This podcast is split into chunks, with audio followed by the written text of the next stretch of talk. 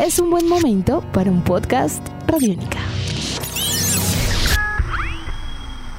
Podcast Radiónica.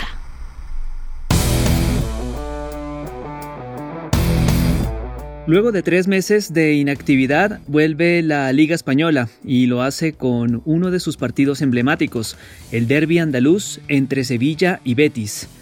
El partido se disputará en condiciones atípicas, a puerta cerrada y en medio de una pandemia mundial. Pero esto no es algo nuevo para ellos. Hace 102 años, estos dos equipos protagonizaron un encuentro en similares condiciones y que terminó con un marcador de 22 a 0. Bienvenidos a Tribuna Radiónica. Es uno de los partidos más pasionales del fútbol español. La capital de la región de Andalucía se paraliza cuando sevillanos y béticos se enfrentan en un terreno de juego, independientemente del torneo que sea, regional, nacional o europeo inclusive. Por ende, múltiples historias giran en torno a esta rivalidad aún en tiempos de pandemia. Corría el año de 1918 y por aquel entonces la gripe española, una de las pandemias más temibles de las que se haya tenido conocimiento, azotaba al viejo continente y al mundo en general. Además, el contexto histórico también nos ubica en la Primera Guerra Mundial, así que la gente sobrellevaba a su manera este tipo de circunstancias aún en materia de fútbol y de entretenimiento. Por aquel entonces, el torneo español lo disputaban los campeones regionales del país.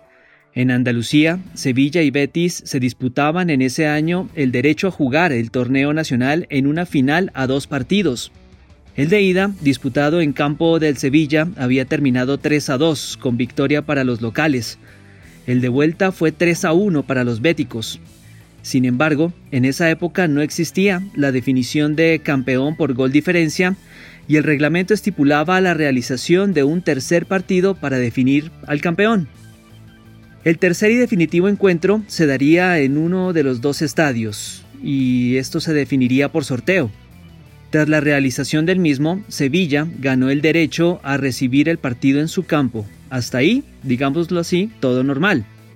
De acuerdo a registros periodísticos de la época, Betis se había reforzado convenientemente en esa temporada con jugadores importantes como Canda, Artola y Balbino, vascos y gallegos que marcaban diferencia en el equipo y que por aquel entonces se encontraban prestando el servicio militar.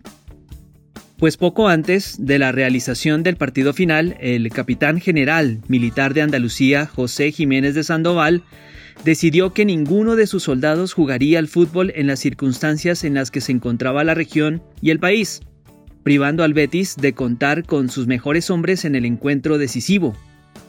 Esta decisión no solo causó estupor en los aficionados, directivos y jugadores del equipo, sino que fue interpretada como una maniobra proveniente del Sevilla para tomar ventaja en el juego. Los béticos se reunieron, analizaron la situación y tomaron una decisión final. El 10 de marzo de 1918, Betis llevó al partido un equipo conformado por, de acuerdo a informes de la época, niños. Sí, así como lo oyen. Según la prensa de ese momento, infantiles del Betis fueron alineados para ese juego ante la sorpresa de hinchas y jugadores del Sevilla, quienes luego de reunirse decidieron jugar pues el resultado no podía ser otro. Uno tras otro fueron los goles que iba marcando el Sevilla en el partido para un resultado final de 22 a 0. Fue el derby más polémico de la historia entre Sevilla y Betis, un derby que se sigue jugando entre historiadores, quienes cuestionan el hecho de que hayan sido niños los que jugaron ese partido, cuando fotos de la época dejaban entrever que eran jugadores juveniles o del segundo equipo, lo cierto es que por esta decisión Betis fue sancionado y su presidente inhabilitado para el cargo. ¿Cómo llegan Sevilla y Betis al derby andaluz de mañana jueves? Bueno, Sevilla es tercero con 27 puntos, Betis duodécimo con 33. Se han enfrentado por liga en 97 oportunidades con 45 victorias para Sevilla, 30 para el Betis y 22 empates. Números que pasan a un segundo plano cuando en el Ramón Sánchez Pizjuán vuelvan a verse las caras en medio de una pandemia tal y como ocurrió hace 102 años. Cerramos como siempre con recomendaciones. Rock and Roll Radio es un podcast con conversaciones alrededor del rock y sus artistas, entre otros temas. En esta entrega, el maestro Andrés Durán y Héctor Mora nos traen a cinco décadas del Let It Be de los Beatles. Están cordialmente invitados a pasar y escuchar. Edición de este podcast a cargo de Juan Pablo Pérez. Mi nombre es Juan Pablo Coronado y nos volveremos a encontrar pronto en otra edición de Tribuna Radiónica. Nuestros podcasts están en radionica.rocks, en iTunes, en RTVC Play y en nuestra app Radiónica para Android y iPhone. Podcast Radiónica.